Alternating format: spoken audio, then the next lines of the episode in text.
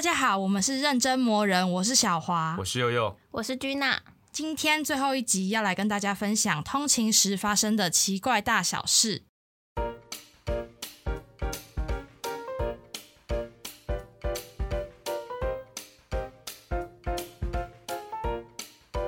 相信大家都是学生，然后也没有自己的机车、汽车可以。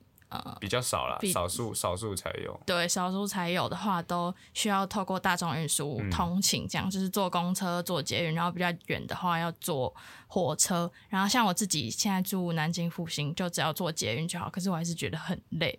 然后你们有你们是要也也是要通勤吗？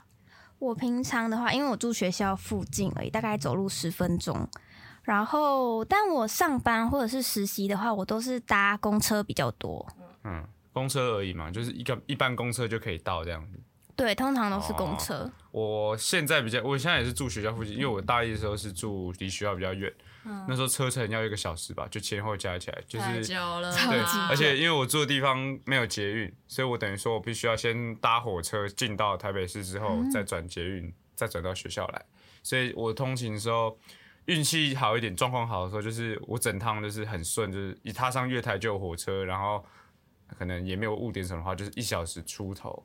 那如果没意外的话，通常都是一小时十五到二十分钟左右。所以我那时候大一的时候，通勤的时候蛮痛苦的，就是每天要花，就去一个小时，回来一个小时。对，我等于每天要将近花两个小时在坐车上面，那是蛮痛苦的一个经验。对，后来搬出去之后，这个问题就解决。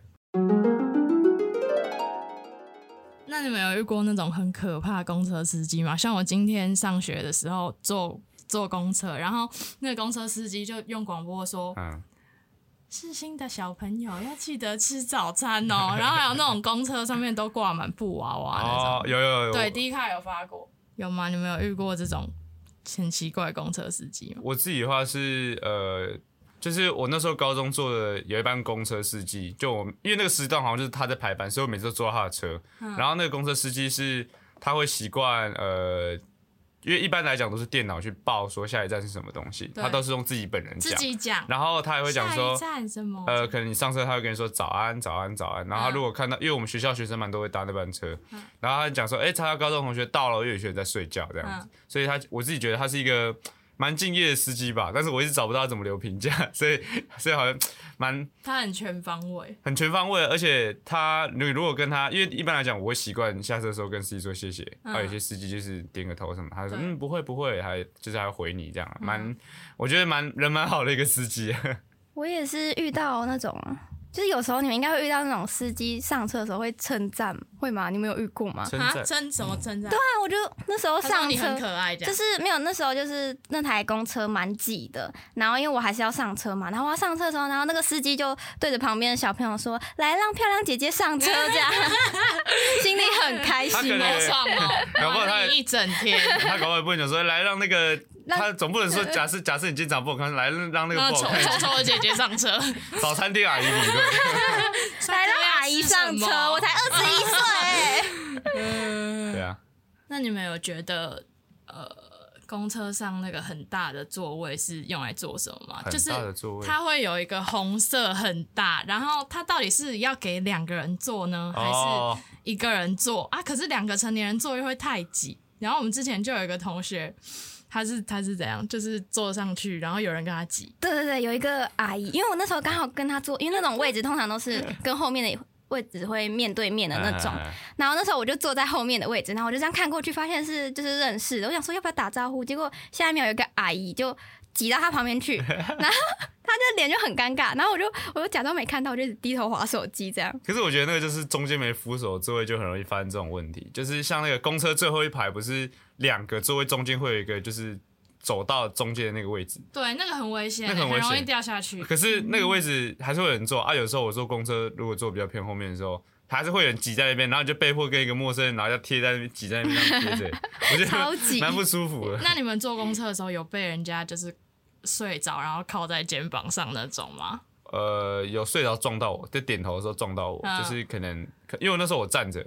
然后他那时候头已经快歪过来，我想说这不能站着他也可以睡着。我我站着，我站着，是我站着。然后他坐在位置上，但是他头刚好往走道倒。然后我就想说不会吧？躺进你怀里。可是没有，他那个是他，因为我看他就他一直在点头了，结果也是点特别大，然后就撞到我，然后就砰，然后撞到我之后，然后那没事没事没事。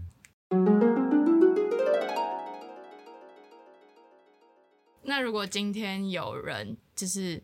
如果今天有一个，比如说阿妈很强硬的一直瞪着你，然后或者是踢你的脚，你会让座？踢你的脚？嗯，因为我之前有遇过，就是我就很不舒服，然后坐一般坐吗？对啊，我就坐一般坐，然后他就这样子一直瞪我，然后我就假装没看到，可是啊，我就很不舒服，然后他就说你是年轻人要让位，然后之前就有跟朋友讨论过说，如果。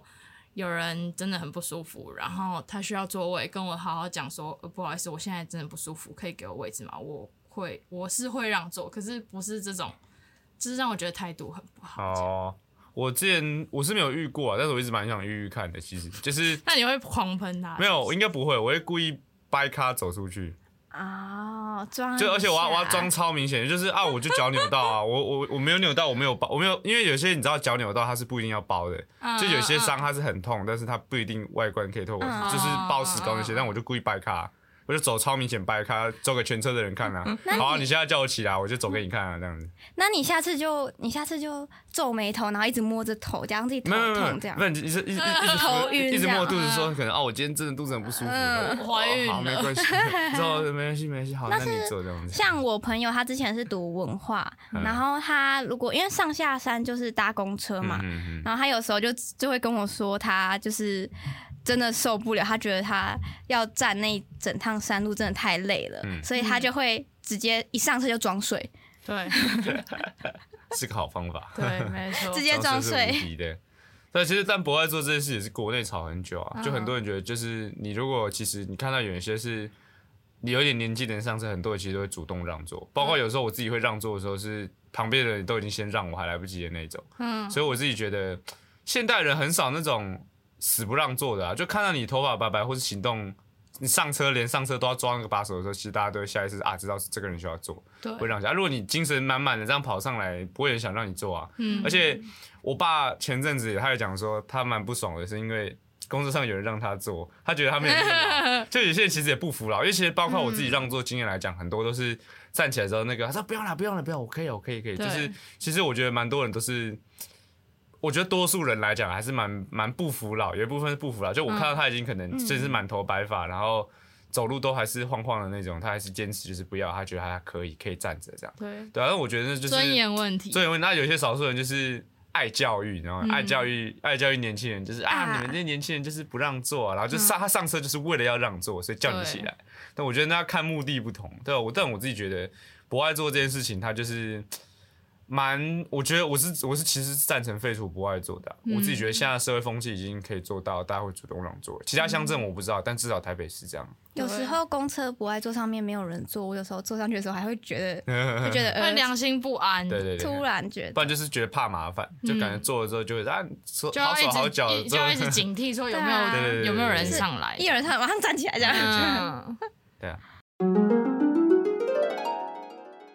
那你们知道最近那个捷运的月票降价了吗？就是从从一二八零变成一二零零，我不确定是现在还是之后，可是好像有一个政策说会降价。那你有讲为什么？他有讲为什么会降价？没有哎，他就只是说政策。因为其实这个东西蛮奇怪的，是前阵子台北市府才说，呃，一二八零它造成太多财政负担。本来要把一二八零拿掉，大概在我高高三还大一的时候吧，蛮早之前，大概大概几年前。然后那个时候我想，因为那时候因为那时候是柯文哲执政，嗯，然后那时候他就讲说，呃，市政来讲这个东西是太大的预算，然后他还讲说，当时他推这个一二八零是要鼓励大家搭捷运，然后他发现大家的那个。搭乘量的那个意愿够了，他觉得嗯，这个政策目的达到，那就可以慢慢把这个政策收回来。嗯啊，但是一一讲要收回来，大家就反弹嘛，所以后来就一直拖。然后我就不知道为什么最近拖到变成是一二八零还可以降价，我本来以为要涨价。可是我觉得月票真的对学生蛮重要，对上班族跟学生都蛮重要。对啊，我觉得完全没有办法接受它废除。而且其实通勤我自己讲那个就是。穷人的困扰。嗯，就是我们这种穷人，就是没办法自己开车，因为你知道有钱人开车，他有一个前提就是他去的地方一定有停车位，对，他不用担心那些事情。因为很多人通勤是因为觉得麻烦，怕停车。嗯，啊，真的大部分在时间通勤，每天在那边挤公车、捷运的那些人，大部分都是要么是没钱买车啦，啊，不然就是呃，他工作地方没办法给他停车，所以大家都必须搭通勤跟捷运。那回到成本来讲的时候，这其实推一二八零对很多数要长时间通勤人是蛮好的福音，因为老实说，你上通勤呢，捷运一站成人票也就二十块，你觉得这样有时候如果我从什么红线转一转绿线呢，那个路程一趟都是几百块，就就跑掉了，对啊，那其实很伤啊，对啊。好，那我要来补充一下，我上次在公车上遇到一个蛮让我不舒服的事情，就是那时候我搭一班就是人没有很多的公车，然后可能是因为人没有很多，他才敢这样做。反正就是我就搭也是坐在后面的位置，然后我就因为公车不是很多就是那种侧座嘛，然后就有一个北北，嗯，他就坐在侧座，然后他就在就是在。手淫吗？对对，他就就是在做处理一些自己的事情，在 DIY 这样，手在动，就是他是整个已经裤子已经快要整个脱下，然后我那时候就很紧张，不舒服，司机没有看到吗？然后我就转过去看了一下，因为后面有一个男生，他说他应该有看到吧，结果他就假装看窗外这样子，然后我那时候一到站我就用跑的下车，是几点？好恐怖，晚上吗？没有，是下午的时候，下午对，光天，但是因为那时候就时段的时候人没有很多，然后我就觉得超级不舒服，我那一阵子都不敢搭公车。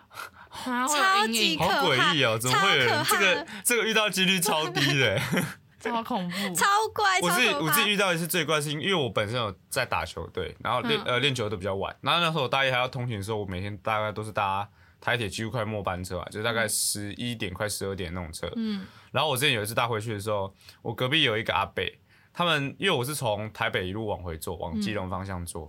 然后那时候我在坐的时候，就是前面那个阿北，那前面我大概在台北的时候。刚上车，听到他们隔壁在聊，哦，我今天去哪一间推拿什么什么什么。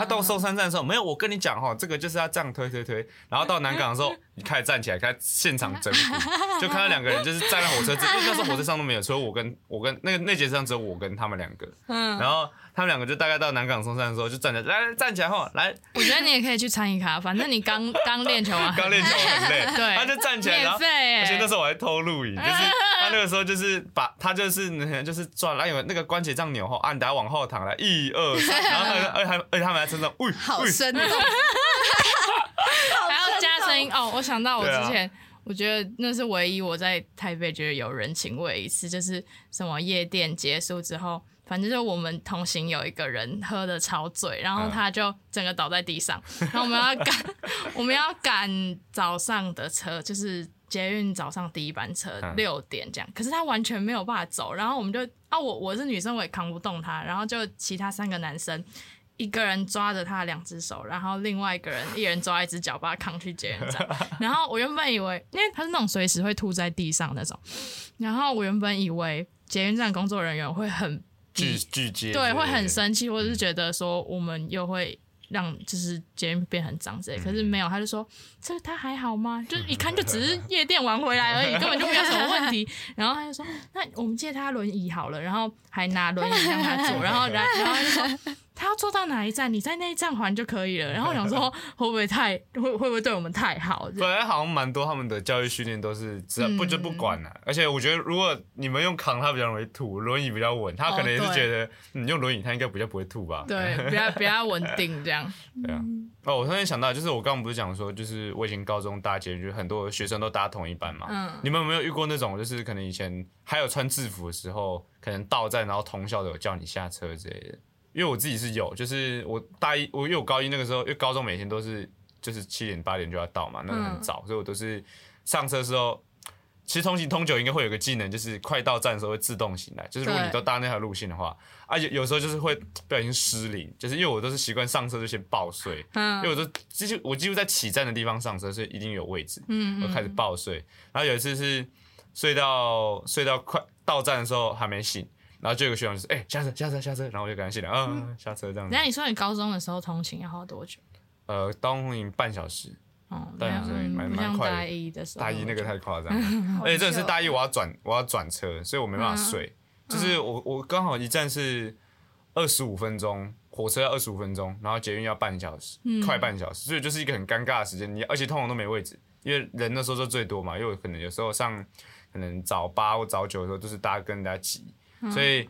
那时候基本上就是没得睡，而且我那时候甚至累到是站着睡，然后站着软脚这样，就是蹦，然后就是抖一下，就全程都在看我。嗯，那你们有算过你们这样通勤花多少钱吗？就是我高中的高中，然后大学，高中我有点忘记了。那大学的话，我那时候算就是加一加，大概一个月将近一千一千二快三吧，一千二或者一千一出头，反正就是一千一千到一千三这个。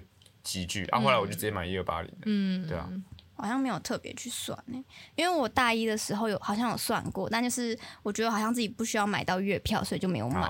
但是我现在开始实习上班之后，发现我好像真的需要月票。对，而且买月票有个优点就是你骑脚踏车跟公车都是都还在一二八零里面，而且双北的公车都有，就是你今天就算是从呃，好像一二八零是双北，就是你就算在新北市内护城也可以。嗯，然后那个时候。我那时候买一二八零的时候，我真的把公车当社巴来坐，就是我想，就是可能本来两个接口的区域嘛，可能就是一条直线啊。那时候有公车，然后有有公车我就直接上刷，然后坐两站，然后再下车，这样就把公车当社巴。月票没有月月票月票没多搭多赚，很热时候。对啊，就把公车当社巴搭蛮爽的。我想补充一个捷运诶，嗯，就是那时候我搭绿线，然后我没有注意到那一班只到台电大楼，嗯，然后我那时候就因为我也戴耳机，所以我也没有注意到那一班只到台电大楼而已。但是我要到景美嘛，然后那时候我就想说，哎，怎么大家都下车？但是我也不以为意这样子。突然后面就有有人赶你下车，他用跑的，他追着我跑，然后我就他叫我往前跑，然后我想说后面是不是发生什么事情？真的人是工作人员吗？对，他就说往前跑。往前跑，然后我就一直跑，一直跑，他还没有跟我说我为什么要往前跑。你跑了几节车厢？两三节吧，然后就从最前面出去，这样开始演动漫跑啊。他搞不好就是可能因为前面都关了，你会被直接送进那个维修站。然后我就想说，很尴尬，是外面的人都看到我在里面跑，然后我就我那时候当下以为里面发生什么事，什么什么失速列车之类的，然后我就可能很怕后面追的是什么丧尸之类的，超可怕。然后来嘞，你有下车吗？我就从下车之后，我就一整个很尴尬。他说这班只到台电大楼，你就呃好，然后我就 我就遮着脸，然后在旁边等下一班车。那是所以那是你第一次知道。就是应该说不是第一次，但是我真的没有注意到。就是有时候他有时候就只是哦直接上车了这样子，然后就是被追的那一次之后，我都会现在都会看很仔细。可是我真的不懂啊，明明因为我也是从南京复兴要到景美嘛，然后如果是台电大楼的话，又要再等一班。对啊，很麻烦。他那个好像是他们有个叫好像叫忘记那个名字，好像叫什么带带状带状铁轨还是什么忘记了，就是它铁轨设计就是它。我忘记是台北那时候设计不好还是怎样，它就是它台电道它算是一个转接点，就是它会让设计让列车是交换的这样开吧，好像就是因为好像是因为小碧潭内站的原因。对。然后具体反正它就是有一个原理，就是因此它被迫要在台电道设一个这样的站，让大家停下来。嗯。然后你刚刚讲那个，就是我想到，我现在想到就是我很久之前有一个自己觉得算运气好，还好算运气好的意外，台铁的意外，就是。呃，台铁那个时候是我有次搭火车的时候，嗯，就大概过了松山要往台北的时候，就感觉到列车是大概平均大概每五秒会空空一次，就是整台车厢会空空。然后我以为是可能就是嗯，可能这台车比较老，或者是你觉得铁轨封起来是会抖一下，对。可是它那个空空是很大，就是声音很闷很大。然后就那时候全车人都说怎么会一直有那个咚咚咚的声音？然后后面嗯从每五秒慢慢越来越快，就是咚咚咚咚咚。然后就后来之后就发现列车时速整个掉超多，然后车上一直有味道，就是那种烧烧烧起来的味道。然后那个时候列车长就讲说，呃，各位旅客，现在本列车发生机械异常。那我们会滑行至松山站，请各位旅客马上下车。嗯，他没有特别讲什么，他就叫我们赶快下车。对。然后那时候松山站的时候，全部人就跑下车，然后整个月台都是烟，就是好像是它底下的那个，就是轨道还是不知道什么东西零件脱，就是走位，然后就整台车几乎是零就是就是用超低速滑进松山站，因为可能开太快真的会烧起来。然后那时候进站的时候，就是全部人都跑下车，然后就看到站长超慌张，拿灭火器啊什么什么。那时候我上新闻，如果我不知道现在查不查得到，反正那时候我大一的时候就是，呃，好像那个时候是。忘记早上，好像早上的时候吧，而且那个时候烟蛮大，就真的是整个松山站的月台全都是那个火车炸出来的烟这样，然后就是那时候我那蛮命为的一个经验。如果真的是有点差错，我运气再差一点的话，可能就真的会要么是卡在隧道里，不然就是发生一些，因为因为那阵子刚好就是那个出轨那件事情，嗯，就台铁出轨，然后那时候不然不会吧，不会是我遇到吧？然后有时候就是赶快下车这样，然后都是一到站就全部人用冲的下车这样，就人生中最接近死亡的。死亡的一次，还有我有一次搭捷运，我搭环状线，嗯，然后因为环状线不就在上面嘛，嗯，然后我那时候刚好有一次就遇到地震，然后我们那时候就是已经就是捷运已经是在秀朗桥上面了，然后在晃的时候，它就会慢慢停，就是低速行驶嘛，对，然后我就很紧张，我就很怕我掉下去，超可怕的，我觉得在捷运里面遇到地震真的。好可怕！哦！不管你是在地下或者是在上面，都很可怕。对啊，就是在一个最像那个台中捷运那个也是啊，大家都是在一个没有办法跑的地方。嗯，但我觉得其实算蛮小几率的啦，就这种事情不会是常态。但是真的发，而且而且我听说好像捷运基本上很难被震垮。就是你要被震到整个下去，除非就是超过九二一那种等级，那个那种等级就是你在哪里其实也都差不多了，对啊，所以我觉得心理压力比较对心理压力啦，主要是心理压力，你比较担心可能就是可能周遭乘客撞你之类的，你比较需要担心那个 踩踏会挤，对，会踩踏，你不要担心踩踏就好了。今天分享了大家的通勤故事，希望大家都可以旅途顺利，乘车平安，上班上课不要迟到，快乐出门，平安富贵。对，快乐出门，平安回家。今天的节目就到这边结束，谢谢大家一直以来的准时收听，之后有机会的话再相见喽，拜拜，拜拜。